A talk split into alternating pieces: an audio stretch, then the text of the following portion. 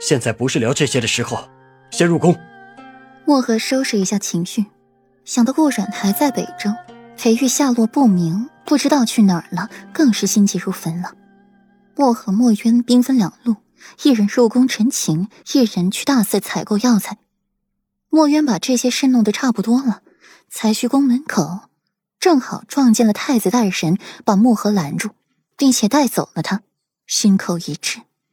闯太子府不现实，平白送一个世子爷的把柄给霍秋。墨渊站在一侧，心底思索着办法。闯皇宫，那些禁卫军不是好惹的。难道找人帮忙？找太师府？太师府唯一能帮得上忙的就是顾云锦了，只是世子爷欠谁的情，也不会欠顾云锦的情。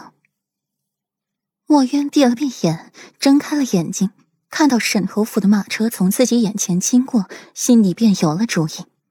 沈银在百花园照料百花，一道黑影从天而降，还没看清是谁，便听到一句：“请沈小姐救北周百姓一命。”沈宁后怕的退后半步，细细的打量着眼前人：“你是谁？北周百姓怎么了？要我救？”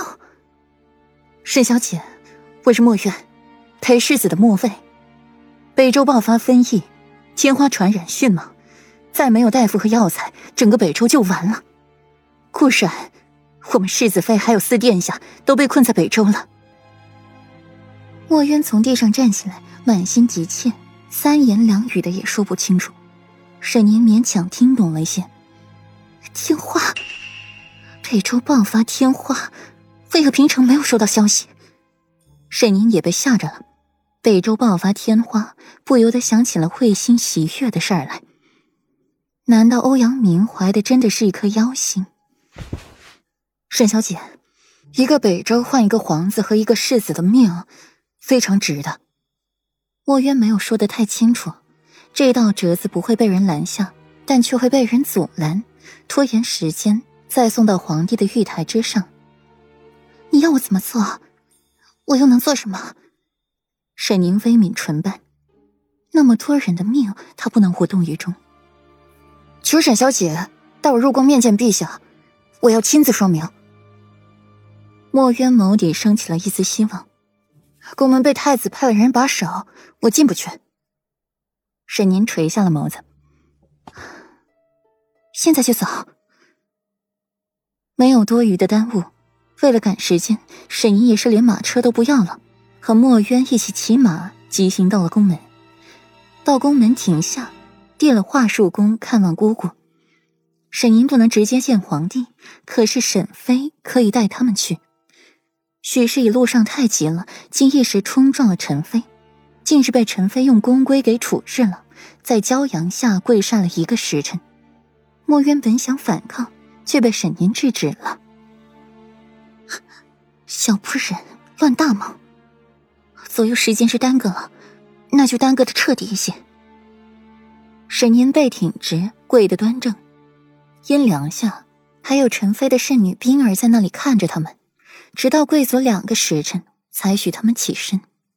沈宁在御花园罚跪的事传到了钟粹宫，沈妃听到自己的侄女被人罚跪，立刻就坐不住了，迅疾的出宫去御花园。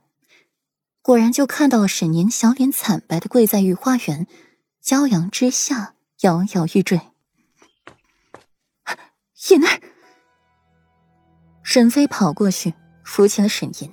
沈宁却是虚脱的站不起来，一站起来就腿软，忍不住倒下。幸好墨渊在一边及时接住了沈吟。姑姑，陛下，我要见陛下，您带我去见陛下。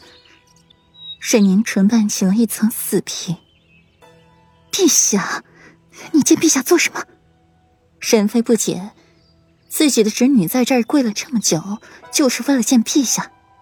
姑姑，你别犯了，你快带我去见陛下，快啊！沈宁催促着沈妃，不能再晚了。好，别急，姑姑带你过去。沈妃一向知道这个侄女有主见，此刻便也没有再多问什么了。冰儿在一旁看着沈飞要带沈宁走，便站不住了，走出来趾高气昂的道：“沈妃娘娘，你现在还不能带沈小姐走。我们娘娘说了，沈小姐目无尊卑，冲撞了我们娘娘，特让她在此跪满两个时辰才能起身。如今还有一个时辰，跪完了，沈妃娘娘再带沈小姐离开吧。”沈飞皱眉。面色不善的打量冰儿，好一个丫鬟！我侄女不是宫妃，犯不着以宫里的规矩处罚她。倒是你，目无尊卑，顶撞本宫。书月，掌嘴二十，再次跪满四个时辰，别想着偷工减料，本妃会派人盯着你。